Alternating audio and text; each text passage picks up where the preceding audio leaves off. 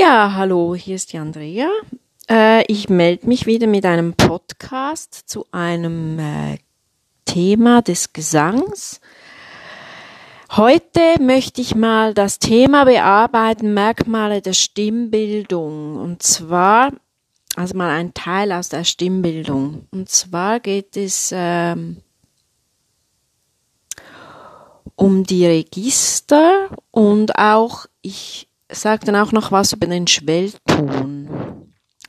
Also, die zwei Registertheorien von Bruststimme und Falsett, die waren über mehrere Jahrhunderte, hatten die Gültigkeit.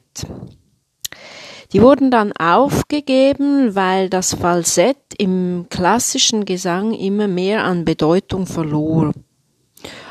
Und die Bruststimmfunktion der Frauen, zumindest der Soprane, verteufelt wurden. Warum passierte das?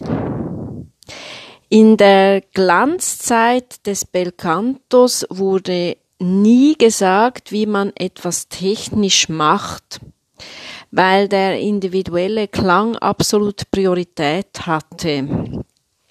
Da wurden keine Anweisungen gegeben, da wurde einfach so rumgepröbelt und so.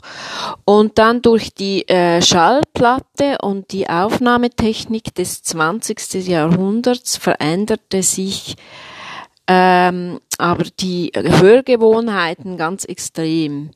Die Ästhetik eines äh, vorgegebenen Klangideals wurde über die Funktionalität äh, gestellt.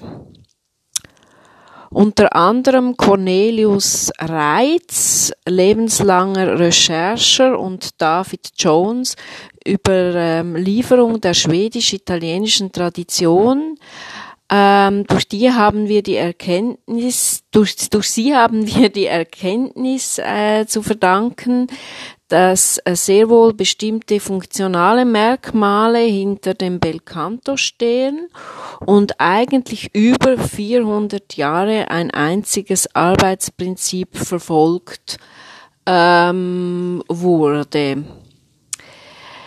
Es gilt eine innere Kehl es gilt eine innere Kehlkopfmuskulatur, das arytenoide Muskelsystem, was für das Verdicken und des Schließens der Stimmbänder zuständig ist und die äh, Vollschwingung so ergibt. Und es gibt eine außen am Kehlkopf liegende Muskulatur, das ist das Kryzotynoide Muskelsystem, was für die ähm, Streckung, also indem der Kehlkopf kippt, streckt sich diese Muskulatur und ähm, Verdüngung der Stimmbänder ähm, zuständig ist. Die Randstimme ergibt ähm,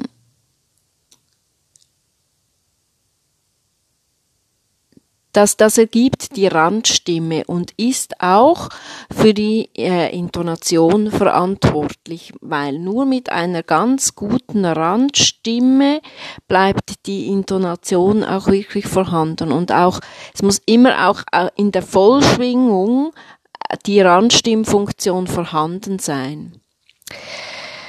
Die einzige Aufmerksamkeit lag darin, diese beiden Systeme, die eigentlich nicht miteinander reden, zur äh, Kommunikation zu bringen. Das war das Thema.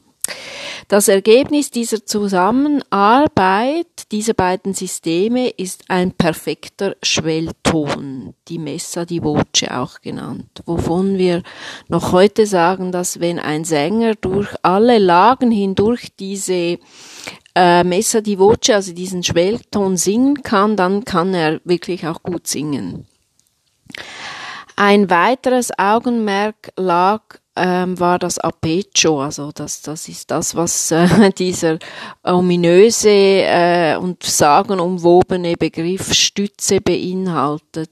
Ähm, auch dazu sagt Professor Sundberg ähm, im ausgehenden 20. Jahrhundert, ähm, es ging um den Moment, wo die Luftsäule auf den Gegendruck der Stimmbänder trifft. Also das ist, das ist eben, das ist immer das, das Zurückhalten und das Geben.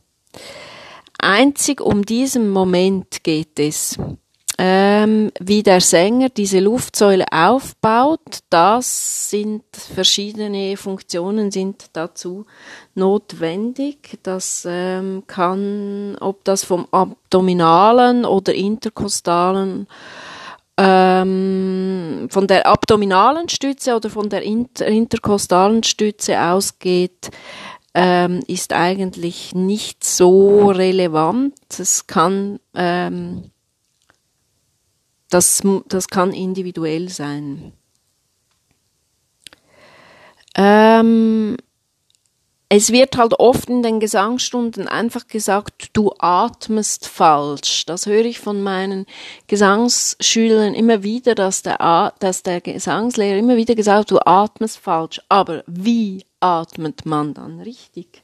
Da gehe ich natürlich in meinen Gesangsstunden sehr tief ähm, da gehe ich in meinen Gesangsstunden sehr in die Tiefe. Ja, ich werde mich bald wieder mit einem neuen Podcast melden.